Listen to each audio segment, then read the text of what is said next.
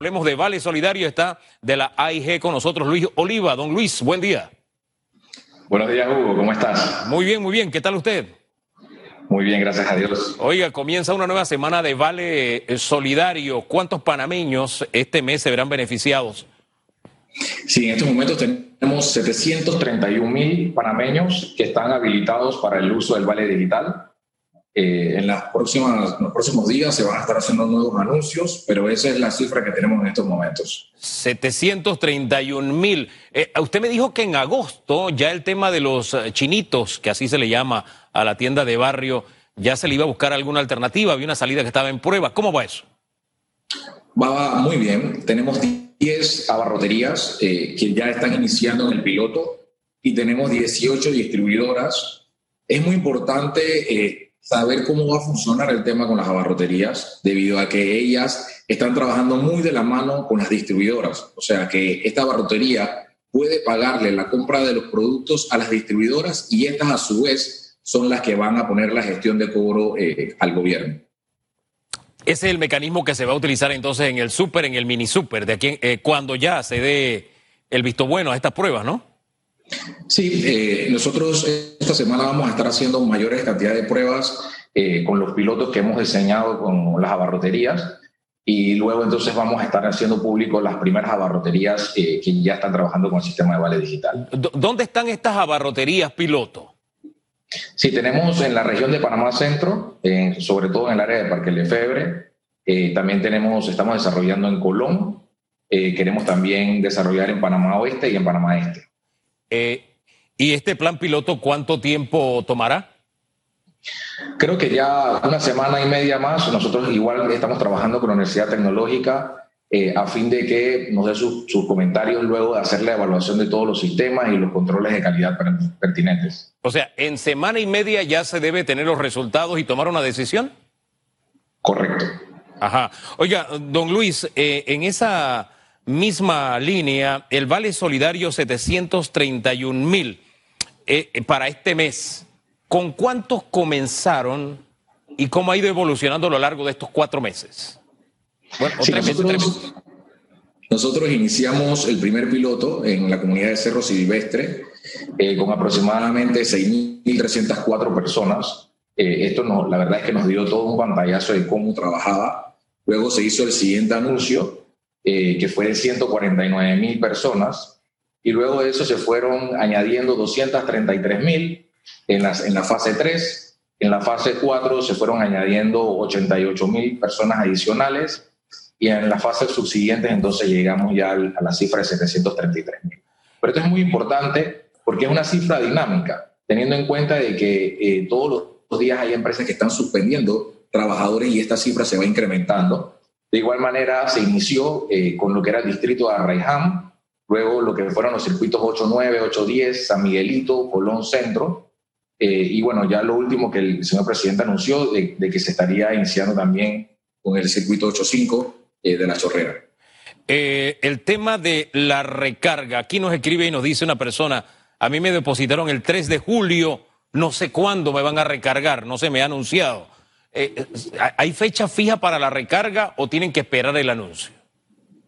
Sí, eh, esta semana y probablemente entre hoy y mañana ya va a salir el calendario de todas las recargas. esta persona que se recargó el 3 de julio se le va a estar recargando esta semana. nosotros hemos estado haciendo las recargas anteriormente en tres días, ahora la vamos a ampliar a cinco días, de manera de ir reduciendo también la cantidad de personas que van a los supermercados. Eh, en esa línea, la recarga se va a mantener durante todo el mes. Se lo digo es porque eh, cuando se da la recarga es cuando va esa avalancha de personas a los supermercados y evidentemente esto tiene su incidencia en las cifras de, la pandemia. Don Luis. Es correcto. La verdad es que eh, en, las últimas recargas que se hizo de manera escalonada y tiene, eh, ya, tiene algo de, ciencia en la manera que se, que se liberan las recargas, porque se liberan en, horas específicas para bien para que no se encuentren en la fila. La verdad es que en el último mes, luego de hacer el operativo, eh, se vio una reducción bastante importante de personas en las filas y de los supermercados. Esto de horas escalonadas, explíquenos lo mejor, por favor. Sí, por ejemplo, en los primeros días, eh, por ejemplo, se libera las cédulas que terminan en 7, eh, que sería 7 de la mañana, y se liberan las, las 2 de la tarde, de manera de que los que fueron a hacer la fila de las 7 de la mañana no se encuentren con los que van a ir a las 2 de la tarde. De igual manera, entonces, después 9 de la mañana, 4 de la tarde, de manera de que se reduzcan esos lapsos en donde se podrían encontrar las personas. El presidente de la República dijo hace algunos días en entrevista que hay personas que reciben subsidio, diferentes subsidios y además reciben bono y también podrían estar recibiendo la bolsa. Pero así como el presidente dice que hay personas en esta condición, hay otros que dicen estoy desempleado, no recibo bolsa, no recibo bono, no recibo vale ¿Cómo están ustedes manejando el conocimiento de ese, de ese universo de personas que no le está llegando ningún tipo de ayuda? Sí, este fin de semana nosotros estuvimos en reunión eh, con algunos representantes y con el equipo del, comité interministerial evaluando los mecanismos que vamos a implementar para que las personas puedan registrarse eh, en una plataforma, todos aquellos que por algún motivo salen excluidos por el decreto 400, que es realmente el que rige el vale digital. Eh, de las cuatro exclusiones, las personas que son funcionarios, que están laborando en empresas privadas, eh, las personas que tienen algún tipo de, subsidio del, MIDES o, son pensionados jubilados. Pero sabemos, y tal cual lo mencionó el presidente, que hay situaciones especiales que por esta exclusión una persona puede estar necesitando el vale digital y es el motivo por el cual en las próximas semanas vamos a estar liberando una herramienta a fin de que estas personas puedan exponer eh, su situación ante el Ministerio de Desarrollo Social. yo entiendo el tema de la herramienta es útil, lo ha demostrado las diferentes herramientas electrónicas que han puesto a disposición, pero hay sitios puntuales donde incluso este fin de semana estuvieron protestando porque no tienen que comer y no reciben la ayuda. No hay otra fórmula para que esos sitios puntuales, de alguna forma, eh, se le haga un censo, vayan trabajadores sociales, se recoja eh, la información de a quienes se le puede dar bono, a quienes, a quienes no aparecen en el vale para que reciban ya desde este mes, eh, en fin algo, algo práctico en este momento, porque le insisto, en cuarentena y gente protestando, eh, eh, eso es grave. No sé cómo lo ve usted, don Luis.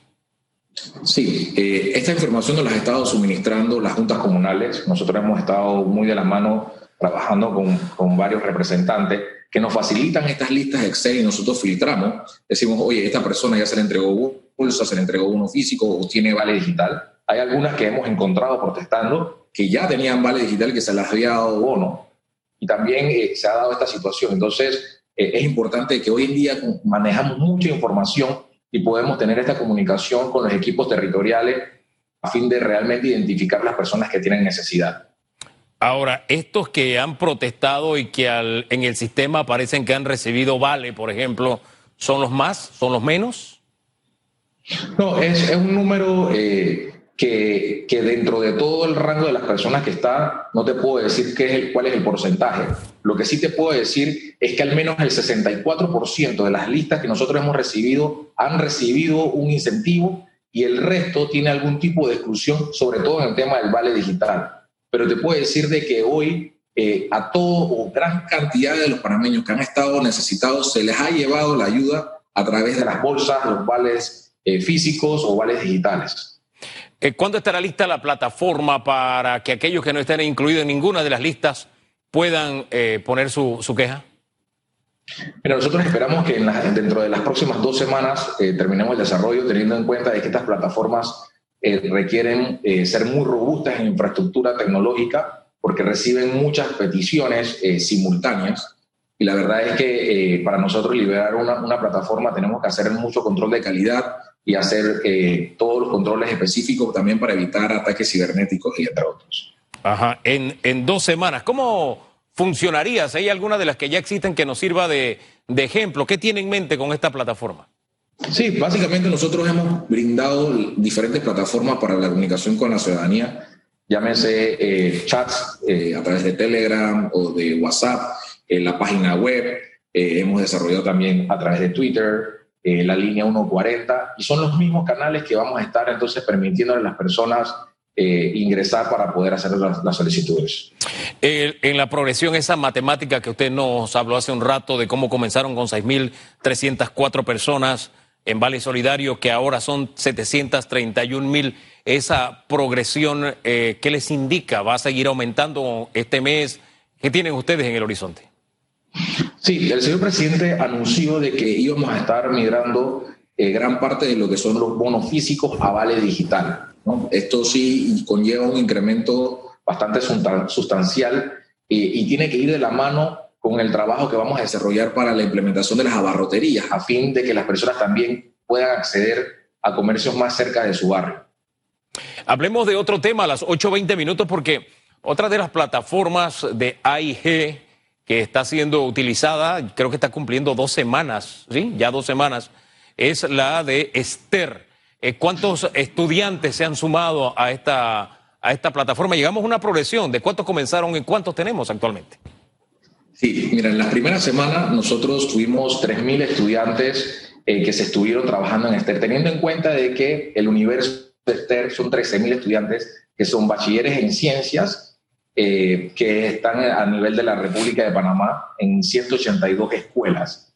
De estos 13.000 estudiantes, en, en las primeras semanas tuvimos 3.000, hoy ya el 40% de ellos eh, han ingresado a la plataforma. Quisiera aprovechar la coyuntura que me permite también para felicitar a los del Instituto Urracá, la Escuela Secundaria eh, José María, Ángel Herrera, María Herrera, Félix Olivares, Rodolfo Chiari, que son las escuelas que más participación han tenido y más horas han estado utilizando la plataforma. La verdad es que esta plataforma tiene muchas virtudes. Podemos saber cuántas horas invierte cada estudiante, cuál es el estudiante que más horas ha invertido y en qué materias las ha invertido. También la tenemos por provincia. Por ejemplo, tenemos que la provincia de Chiriquí es la provincia eh, que lidera la cantidad de, estudiantes que están utilizando la plataforma. Luego de esto, Veraguas, Coclé, Herrera, Panamá y Los Santos son las provincias que más están utilizando la plataforma. Ahora, el 40% del universo de estudiantes que podrían utilizar Esther lo están usando. Eso implica que el 60% no. ¿Qué pasa con ese otro 60%? ¿Qué dificultades tiene? ¿Por qué no se ha sumado? ¿Qué es lo que está pasando con ellos?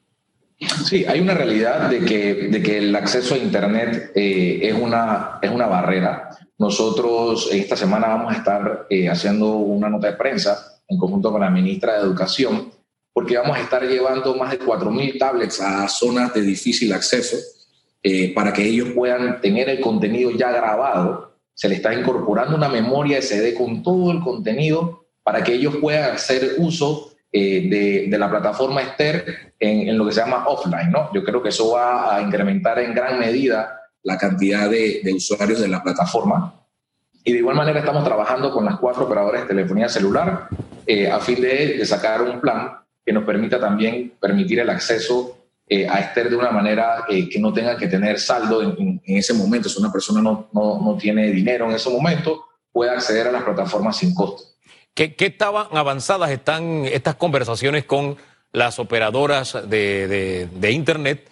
¿Y en qué ambiente se desarrollan? ¿Podrían llegar a acuerdo pronto? O sea, ¿cómo lo ve usted en el horizonte inmediato?